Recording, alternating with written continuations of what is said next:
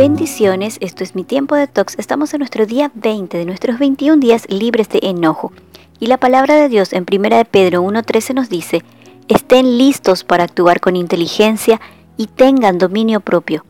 Podemos tener el mejor título universitario con honores, podemos ser muy eficientes en el trabajo, disciplinados en el hogar y en todos lados, podemos ser talentosos, podemos ser muy capaces, pero si no tenemos la capacidad de manejar el enojo y las frustraciones, todo lo bueno que podríamos lograr se verá quebrado o inconcluso.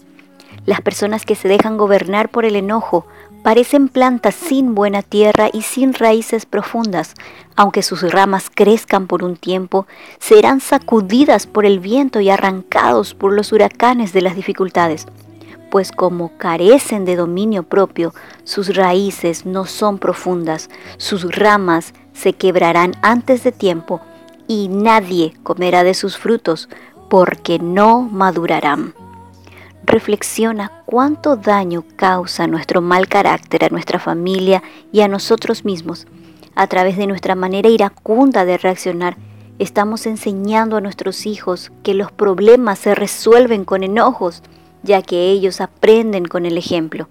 Tener dominio propio no significa dejar de sentir, significa que hemos aprendido a ser responsables de lo que sentimos, hemos aprendido a direccionar el enojo y hemos decidido que éste no se anide en nuestro corazón.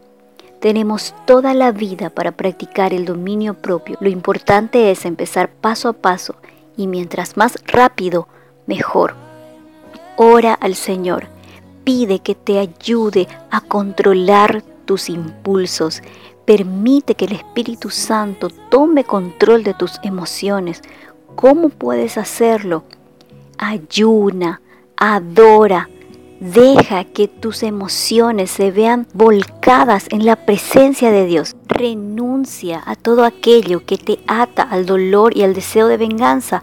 Desecha el pasado Renueva tus pensamientos con la palabra de Dios, medita en ella, léela cada día y aplícala a tu vida. Y el Señor hablará a tu corazón y te guiará por el mejor camino si es que le entregas todas las áreas de tu vida. Y recuerda la palabra de Dios en Gálatas 5:23, humildad y dominio propio. No hay ley que condene estas cosas.